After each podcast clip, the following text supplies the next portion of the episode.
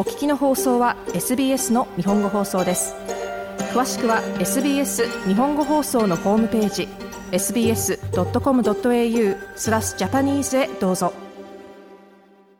シドニーサイドのコーナーです。今夜も在郷法人コミュニティサポートジャシックの大谷智子代表と一緒にお届けします。大谷さん、よろしくお願いします。よろしくお願いします。はい、あの、10月もう半ばになってしまいましたけれども、10月はニューサウスウェールズ州の Mental Health Month ということでですね、あの、実は、あの、お知らせなんですが、SBS で今、 Mind Your Health という、あの、キャンペーンをしておりまして、心身の健康、よく wellbeing とかって英語で言われますけれども、はい、心と体の、ね、はい、健康を、え保っていく、高めていくための情報をオンラインのリソースとして多言語でまとめて提供するという取り組みをしているんですけれども、この。しいですよね。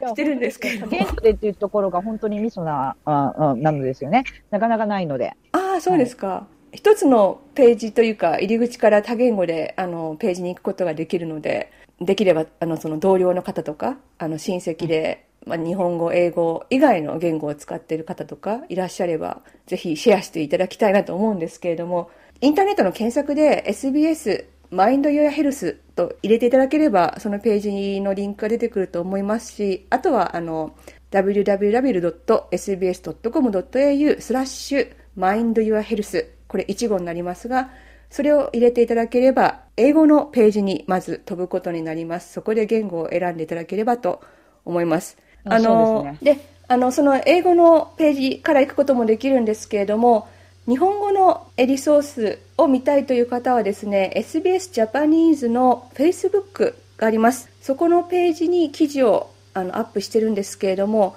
そこにハッシュタグで Mind Your Health というハッシュタグがついているものはその関連の記事だったりビデオだったりしますのでそちらを見ていただくと早く手軽に見つけられるかもしれませんね。ぜひ皆さんね、あの、ご覧いただけるといいかなと思います。あの、こうやってね、多言語でリソースに、えー、行けるというのは、なかなかあのいろんなウェブサイトあのことでにもありますけれどね、ないので、あのぜひ皆さんこの機会にですね、見ていただけるといいなと思思っています。でですね、私からの、今日のお知らせなんですけど、はい、まあ、あの、メンタルヘルス、あの、ボスフィジカルメンタル、あの、要は、えヘルスに関してなんですけどもね、あの、今週はですね、え16日、え日曜日からですね、え22日まで、えー、キャラーズ、ナショナルキャラーズウィーク、えー、ケアラーズ、要は介護をする人たち、介護している人たちの、あの、ウィークっていう習慣になるんですけれどもね、生涯の中でオーストラリアの、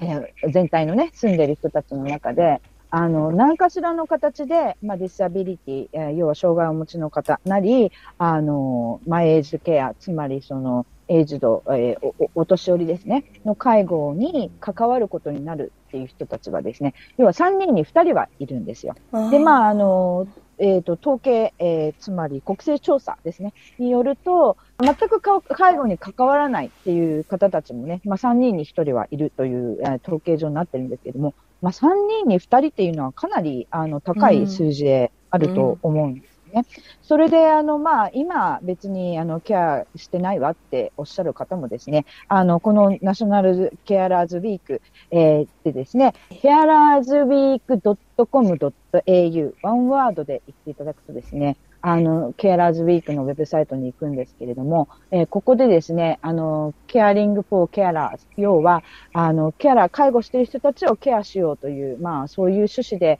あの、これは毎年行われているものなんですけれども、あの、イベントっていうところがあってですね、あの、フリーであの参加できるウェビナーとかですね、 face to face でケアラーの人たちが一緒に集まって、あの、日頃の悩みとかね、あの、シェアできるような、あの、イベントもたくさんこのえー、ケアラーズウィークに、えー、特化してですね、あの、開かれたりするんですよ。で、イベントっていうところでですね、お近くの探していただくと一番いいんですけれども、ただ、普段、あの、ケアラーの人たちが助けを必要としたときにどうすればいいかっていう話なんですけれども、はい。はい、あの、それはですね、あの、もう数年前から、えー、ケアラーズゲートウェイというのが、連邦政府主導でですね、そういうウェブサイトというか、まあそういうサービスが始まっているんですけれども、これ結構あの、年々年々こう、あの、インプループって言ってですね、今はですね、ケアラーズゲートウェイに行っていただくと、まあ何があるかというと、もちろんそのケアラーの人たちで困っていることがあったら、ただでカウンセリングを受けられるとか、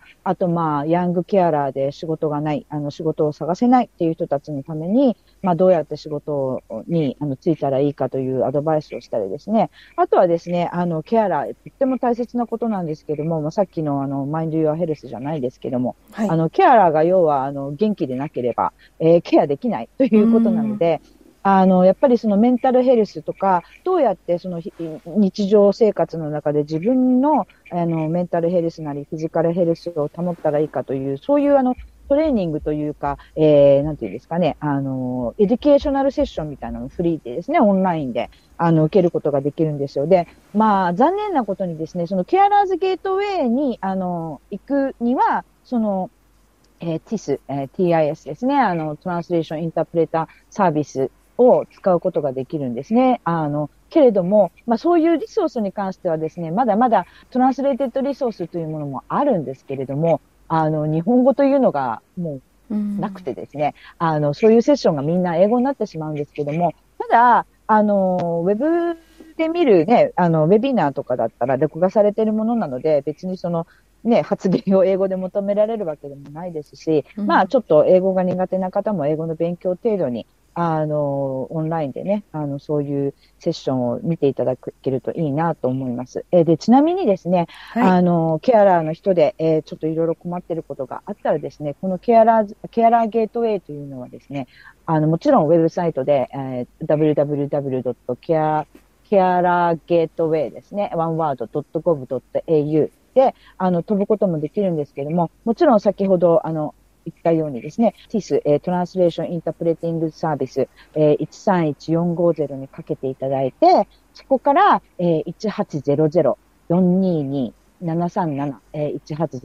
1800-422-737の、えー、ケアラーゲートウェイのえー、あの、電話番号にかけていただくと、ティスにかけて、ティスの人にそこにかけてくれとお願いするとですね、あの、そこに、えー、日本語の、えー、インタープレーターと一緒にですね、お話しすることが、あの、できるので、これはとても、まだまだ発展途上と言ってもいいんですけれども、それこそ5、6年前から比べたら、あの、拡大な進歩、あの、ケアラーの人たちに具体的なその情報を、えー、渡せるような形になってきているので、あの、ぜひ、あの、皆さん、ケア、ケアラーになった同士を、例えばですね、義理のお父さん、お母さんとかがですね、あの、困ってらっしゃったりとかね、するときにでも、別に、あの、英語ができなくても、自分で情報を、その、お父さん、お母さんのために、えー、アクセスしたりですとかね、あの、あと、障害をお持ちのお子さんがいらっしゃいらっしゃったりしたらですね、そこに電話をかけて、まだ、あの、NDIS、ナショナルInsurance Scheme にあのつながってない方なんかはね、どうしたらいいかっていうことも聞いた、あの聞いたり、ケアラーの立場からのアドバイス